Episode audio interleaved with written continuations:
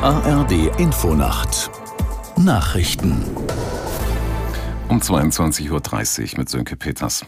Die Hilfslieferungen für den Gazastreifen sind ins Stocken geraten. Zwar erreichten 17 Lkw mit dringend benötigten Gütern den Grenzposten Rafah auf ägyptischer Seite, allerdings konnten sie die Grenze nicht passieren. Aus der NDR Nachrichtenredaktion Jonas Valentin Weber. Die Lastwagen, die die Hilfsgüter auf der anderen Seite der Grenze, also im Gazastreifen, entgegennehmen sollten, kehrten leer zurück.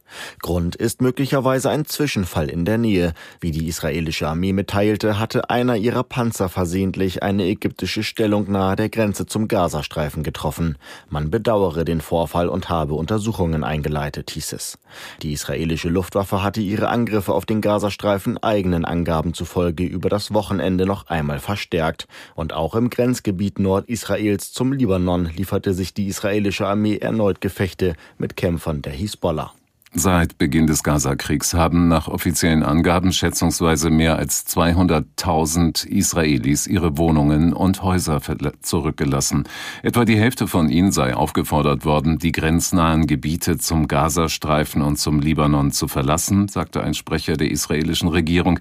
Die andere Hälfte habe die Entscheidung aus eigenem Entschluss gefasst, um sich vor Raketen der Hamas und der Hisbollah in Sicherheit zu bringen. Auf palästinensischer Seite sind im Gazastreifen nach UN-Angaben seit Kriegsbeginn etwa 1,4 Millionen Menschen aus ihren Häusern vertrieben worden. Bei einem russischen Raketenangriff auf eine Postlagerhalle in der Region Kharkiv sind nach ukrainischen Angaben mindestens sechs Menschen getötet worden.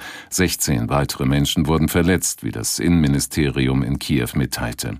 Der Gouverneur der Region Kharkiv erklärte, es handele sich bei den Opfern um Mitarbeiter des Postunternehmens.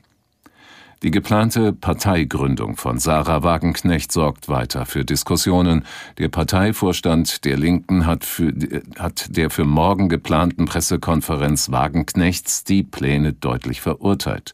Aus Berlin, Philipp Eckstein. In einer Beschlussvorlage, die dem ARD Hauptstadtstudio vorliegt, heißt es, Zitat, die Mitgliedschaft in der Partei Die Linke und die gleichzeitige Mitgliedschaft in einem Verein, der dem Aufbau eines anderen Parteienprojekts dient, schließen sich aus.